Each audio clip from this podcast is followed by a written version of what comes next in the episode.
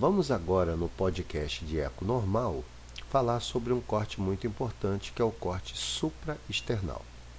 Esse corte colocamos o transdutor na fúrcula external e vamos estudar o arco aórtico, a aorta ascendente e a aorta descendente.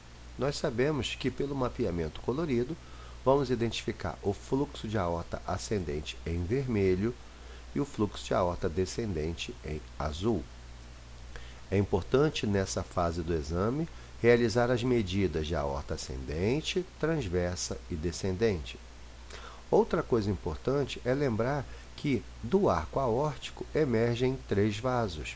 O primeiro vaso que emerge é o tronco bracocefálico, também conhecido como artéria inominada. O segundo vaso que emerge é a artéria carótida comum esquerda. E o terceiro vaso, a artéria subclávia esquerda. É preciso incluir no seu exame a avaliação da emergência desses vasos. Outra coisa importante é avaliar na horta descendente as velocidades de fluxo nessa região. Nós sabemos que em casos de coarctação de aorta, as velocidades de aorta descendente podem estar muito aumentadas e através do mapeamento com o Doppler contínuo, guiado pelo Color Doppler, é que nós vamos avaliar as velocidades da horta descendente e assim buscando o diagnóstico da coarctação. Mas vejam, o papel de grande importância desse corte é o estudo e a quantificação da regurgitação aórtica. Nós sabemos que a regurgitação aórtica moderada ou grave apresenta no Doppler pulsado em aorta descendente da presença do reverso holodiastólico.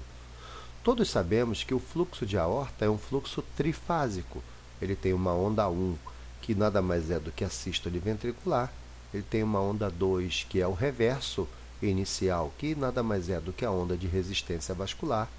E a onda 3, que é a sístole arterial, que é a aorta contraindo logo após o início da fase diastólica.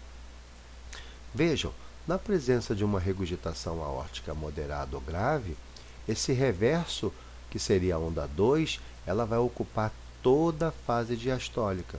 Por isso que nós chamamos de reverso holodiastólico. E esse reverso, ele precisa ser estudado para que nós possamos quantificar a minha insuficiência aórtica. Então eu faço o meu corte supraesternal, uso o mapeamento de fluxo em cores e identifico aquele fluxo vermelho na horta descendente coloco o meu pulsado em cima desse fluxo vermelho e eu vou medir a velocidade do reverso final. Se esse reverso final ultrapassar a velocidade de 20 cm por segundo e, ao realizar a planimetria desse reverso, ou seja, a tentativa de obter a TVI desse reverso, se esse reverso tiver uma TVI acima de 13 centímetros, isso sinaliza uma regurgitação aórtica grave. Então, observem a necessidade de estudo cuidadoso do fluxo reverso holodiastólico na busca de quantificar a minha insuficiência aórtica. Esse estudo ele tem uma alta sensibilidade e uma alta especificidade.